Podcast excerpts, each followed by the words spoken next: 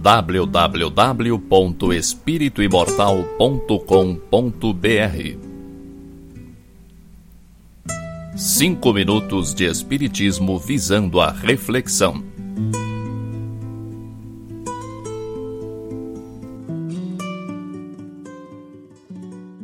Quantas pessoas você conhece que não têm objetivo na vida? Quantas pessoas do seu convívio não veem o menor sentido em nada, apenas vivem por viver? Muitos são os que apenas sobrevivem, fazem as mesmas coisas sempre, sem pensar o porquê de fazerem o que fazem.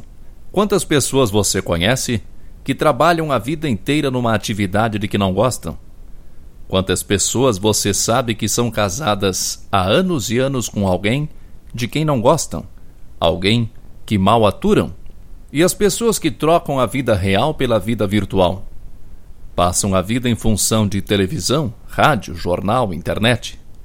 Acompanham as novelas com mais interesse do que pela própria vida.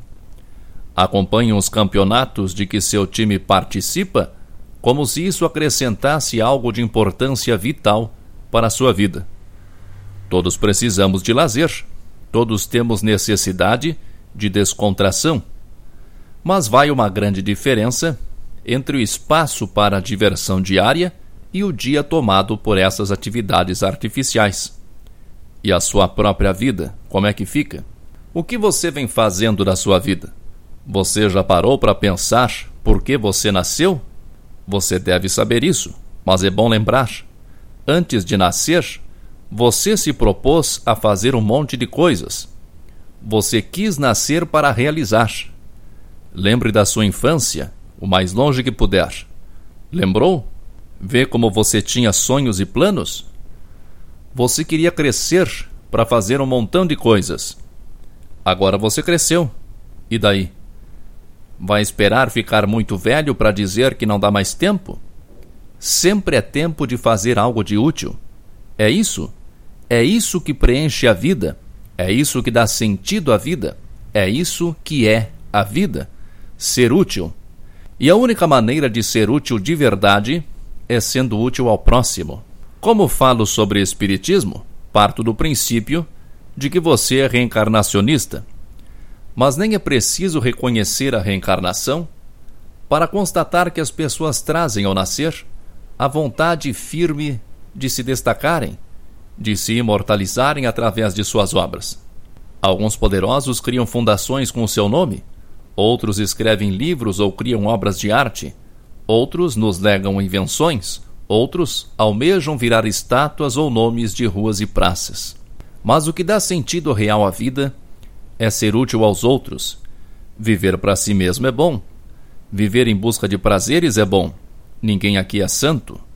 Mas enquanto vivemos só para nós mesmos, por mais prazer que tenhamos, por mais coisas boas e agradáveis que experimentemos, nunca é o suficiente. O prazer alcançado nunca é o bastante.